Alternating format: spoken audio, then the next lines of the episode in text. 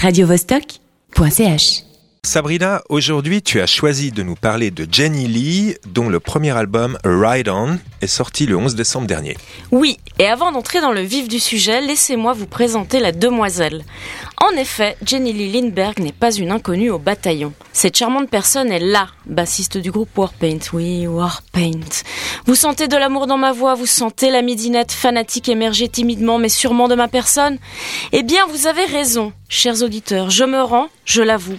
Je suis une amoureuse inconditionnelle du groupe susmentionné.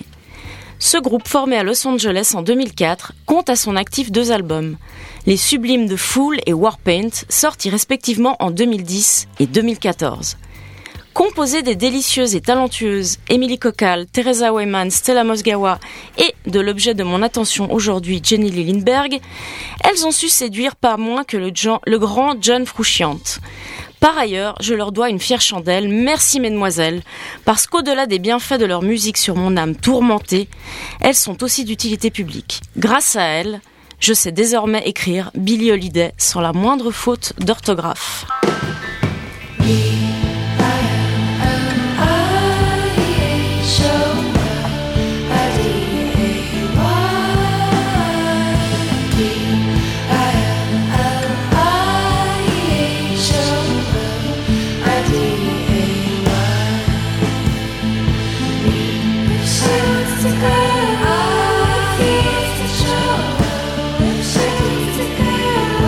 Laissons là les peintures de guerre et penchons-nous plus attentivement sur Jenny Lee.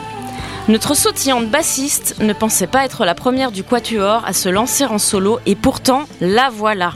Alors comment euh, définirais-tu cet album? Est-ce que c'est une ramification de son groupe Warpaint ou plutôt un, album qui se démarque de ce qu'elle a pu faire euh, auparavant? Lorsqu'on lui pose la question sur ses influences, Jenny Lee nous cite Tori Amos, R.E.M., Dépêche Mode, The Cure, et c'est clairement du côté de ces deux derniers qu'elle a puisé son inspiration. Le début du titre Never m'a diablement fait penser au démarrage du morceau Charlotte Sometimes de The Cure. Quant à la New Wave Touch Dépêche Modesque, elle se retrouve indéniablement dans Boom Boom. Les amateurs de Warpaint y trouveront certainement leur compte. S'il est dans la même veine que ce qu'a pu produire le groupe, il se démarque cependant. Il s'agit là d'un album très introspectif. Jenny Lee le dit elle-même, ce disque est en elle depuis longtemps, et à 34 ans, la jeune femme a fait du chemin. C'est de ce chemin qui l'amène de l'adolescence à l'âge adulte dont il s'agit. Alors étant donné que tu es une grande amatrice de Warpaint, finalement c'est quoi ton verdict? Est-ce que tu as été séduite par ce premier album solo ou pas? Alors j'avoue qu'à la première écoute j'ai été un peu désarçonnée. L'album démarre par le titre très dépouillé Blind, où la Rickenbacker de Jenny se mêle à ses sombres mélopées. Pour avoir déjà vu Warpaint en concert et constaté la bonne humeur de Jenny Lee, ses pitreries avec la batteuse Stella Mosgawa, je ne m'attendais pas à un album aussi torturé. L'introspection se ressent même dans la voix, une voix qui paraît lointaine et qui sonne par moments comme un cri primal. Une voix même dissonante sur le titre Real Life. Si Right On peut sembler un peu rugueux de prime abord, même un peu maladroit par moments comme avec le titre He Fresh, cette maladresse reste touchante. Je vous invite à y consacrer un peu de temps. Cet opus renferme de jolies perles, notamment le mélancolique Long Lonely Winter. À défaut d'avoir été un coup de foudre immédiat, c'est malgré tout mon coup de cœur de cette fin d'année.